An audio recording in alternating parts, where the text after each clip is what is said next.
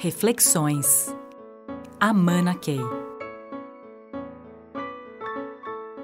Sempre que me perguntam sobre inovação e atitude, comportamento humano e tal, a primeira coisa que me vem à mente são as travas.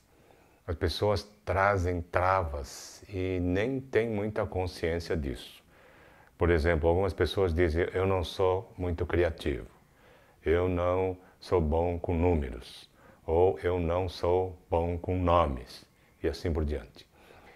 É, parece que uma das coisas que caracteriza as pessoas que são muito criativas inovam, têm ideias muito diferentes, são pessoas que é, parece que não têm travas nesse sentido. E se soltam e quase assim, seja o que Deus quiser. E são capazes de expressar as suas opiniões, as suas ideias e até imaginar coisas muito diferentes de uma forma muito solta. E é nesse sentido que a pergunta mais importante que temos que nos fazer quando a gente fala de inovação em comportamento, inovação em atitudes, inovação a capacidade é, de fazer as coisas acontecerem, é, estão ligadas a essas premissas que nós temos de nós mesmos. E tenho visto pessoas que estão continuamente se classificando é, como se fosse, não, meu jeito é assim assado, meu jeito é nessa direção, meu jeito em relação à inovação é isso, é, eu sou mais operacional, sempre fui mais operacional. Eu acho que essas coisas é que a gente vai ter que rever. Todos nós temos que rever. E eu gosto da ideia de a gente se ver como inclassificável. E muitas dessas classificações que nós fazemos de nós vêm de longe. Talvez venha dos pais que disseram: você não é bom nisso, você é mais para isso, mais para aquilo. E de repente a gente tem uma opinião sobre si mesmo, é, uma opinião reducionista. E talvez a coisa que mais possa ajudar é parar de se classificar, parar de se categorizar, parar de estabelecer limites, parar de colocar travas sobre travas. E é aí que de repente a gente se solta e passamos a atuar dentro daquilo que está acontecendo naquele momento, os desafios que aparecem, as incertezas, todos esses movimentos que estão acontecendo de mudança.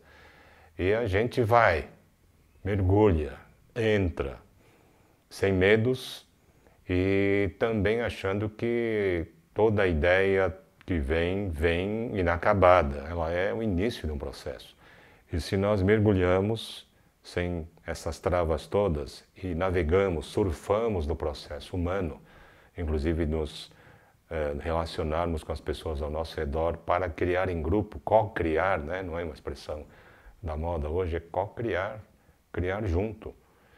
E é aí que se todas as pessoas do grupo estão sem travas, é impressionante a dinâmica que a gente pode criar e inovações que podemos criar. E a outra coisa que parece fundamental quando a gente fala de comportamento e inovação é soltar a imaginação. E é nesse sentido que eu me lembro sempre da frase famosa do Einstein de que imaginação é mais importante que conhecimento. E por quê? Porque conhecimento é limitado. Então, a gente, na humanidade, chegou num ponto em que o conhecimento está aqui. Quanto que a gente vai avançar ainda a gente não sabe. Mas, de qualquer modo, o conhecimento que nós temos hoje é o conhecimento até agora e, portanto, está limitado. A imaginação não tem limites. Podemos imaginar o que nós quisermos e o processo de criação começa aí, com a imaginação, com uma imagem. Então, vocês já ouviram falar de imaginação criativa. Você visualiza o que você quer criar, inclusive a inovação que você quer criar, a inovação em funcionamento e começa a caminhar na direção da manifestação, da concretização disso que a gente cria aqui dentro. Mais uma vez, é, é, a nossa imaginação que cria essa imagem e aí começou o processo de criação. Então, parece que quando a gente ousa imaginar coisas muito diferentes, com, na ficção científica, né? a gente imagina coisas malucas e daqui a pouco essas coisas malucas estão virando realidade. Então, é, a ficção científica nos ajuda muito nesse sentido. Mas temos problemas, temos desafios contínuos ao nosso redor. E parece que todo dia tem coisa nova. Aliás, tem desafio novo. E é nesse sentido que precisamos estar super alertas, estarmos vivendo no aqui e agora, sem medos, sem ficar lamentando coisas de ontem, sem estar muito preocupado com as coisas que virão. Nem sei ainda por que se preocupar tanto com o que virá. Mas pegar o que existe hoje é, e mergulhar, olhar o que tem e, junto com todo mundo, é, começar a pensar em soluções, mesmo que essas coisas que apareçam pareçam coisas impossíveis de resolver. E daí que a gente fala muito nos nossos programas das equações impossíveis. Mais uma vez, retirar a trava do impossível e dizer: ainda não é possível. Vamos sentar, coloca a equação na mesa com todas as dificuldades inerentes. Né?